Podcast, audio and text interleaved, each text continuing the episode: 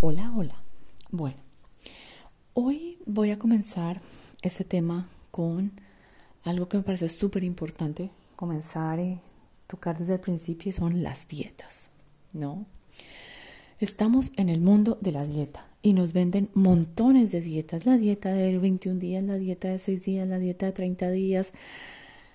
Y bueno, mi opinión, las dietas extremas, estas dietas en las que nosotros pretendemos de un día al otro cambiar un hábito alimenticio que llevamos años teniendo, pueden generar fácilmente efecto rebote.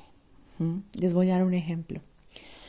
Cuando yo me iba a casar en Alemania, como les digo, yo dejé de fumar, subí 6 kilos y yo quería pues perder esos 6 kilos para mi matrimonio, para mi vestido de bodas.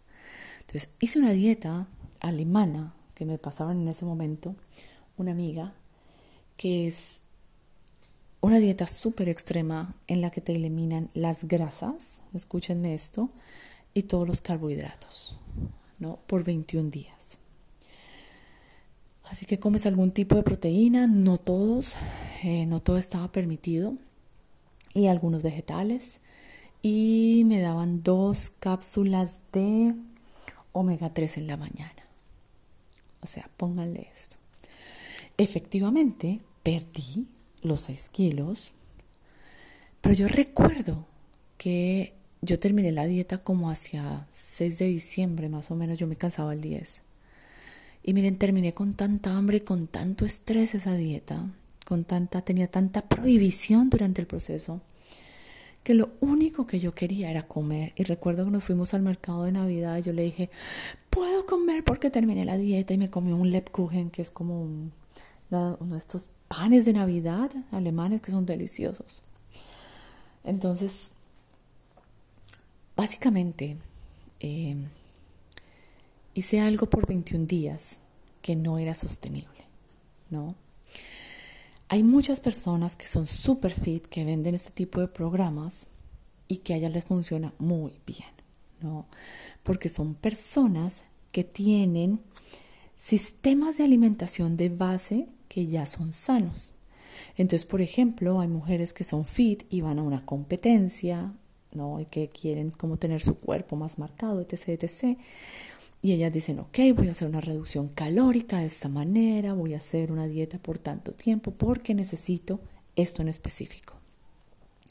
Pero y vuelvo y repito, estas personas ya manejan normalmente un tipo de dieta sano. Si yo no lo tengo como me pasaba a mí, que comía muchísimo azúcar, por ejemplo, y de un día al otro quitas y eliminas totalmente todos los postres, todo el dulce, etc., como cualquier vicio, te puede generar síndrome de abstinencia. ¿Mm? Entonces, por eso les digo, ojo con las dietas, ojo con esto que promete que no sé cuántos días vas a perder no sé cuántos kilos. Mírenlo y analícenlo si realmente este es un proceso sostenible para ustedes en el tiempo o no. Porque para mí no lo fue. Yo necesito una, una alimentación equilibrada, sana y balanceada durante el tiempo normal, durante mi semana. Eh, si yo, por ejemplo, me voy a un brunch el fin de semana o me voy el viernes a cenar con mi esposo, o sea, yo sé cómo hasta dónde llegar y sé qué hacer en la semana, por ejemplo, ¿no?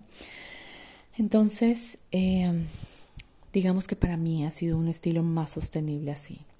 Entonces les dejo el primer mensaje, eh, que es este, para que lo analicen, para que lo tengan ahí. Y bueno, nos vemos mañana.